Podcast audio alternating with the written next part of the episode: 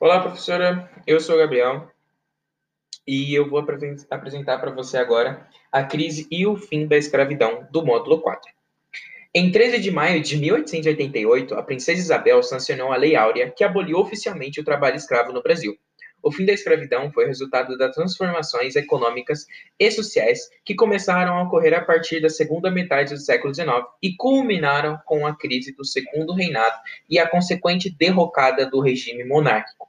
A ruptura dos laços coloniais e a consolidação do regime monárquico no Brasil asseguraram a manutenção da economia agroexportadora baseada na existência de grandes propriedades rurais e no uso da mão de obra escrava do negro africano.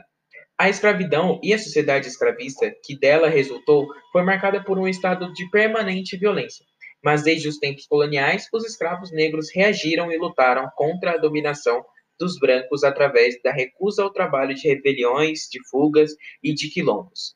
Essa foi a primeira parte da crise e o fim da escravidão.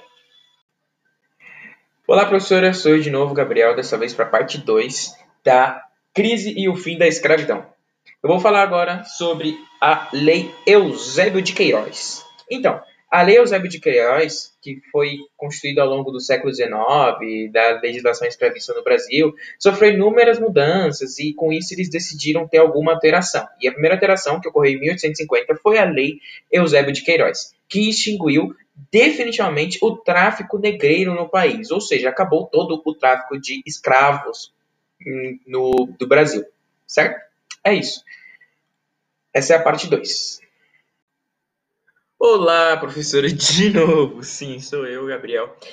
Aquele mesmo, da crise e o fim da escravidão. Só que dessa vez é a última parte, a parte 3. Então, e a última parte é sim da Lei Áurea, que decretou sim o fim da escravidão por completo no Brasil. Em 13 de maio de 1888, o ministro João Alfredo promoveu a votação de um projeto de lei que previa o fim definitivo da escravidão. Os parlamentares, representantes dos interesses dos proprietários agrários do Vale do Paraíba, se opuseram votando contra, mas foram derrotados pela ampla maioria dos votos a favor. Estava aprovada a Lei Áurea. Na condição de regente do trono imperial, a princesa Isabel sancionou a nova lei. O Brasil, porém, carrega o fardo histórico de ter sido o último praticamente um dos últimos países do mundo a abolir a escravidão. E isso é muito ruim, sim, porque o Brasil, infelizmente, ele poderia ter abolido a escravidão muito antes e faria muito melhor para o Brasil. E é isso, professora. Espero que tenha gostado aí da crise e o fim da escravidão do módulo 4, parte 3. Um beijo, um abraço, fui!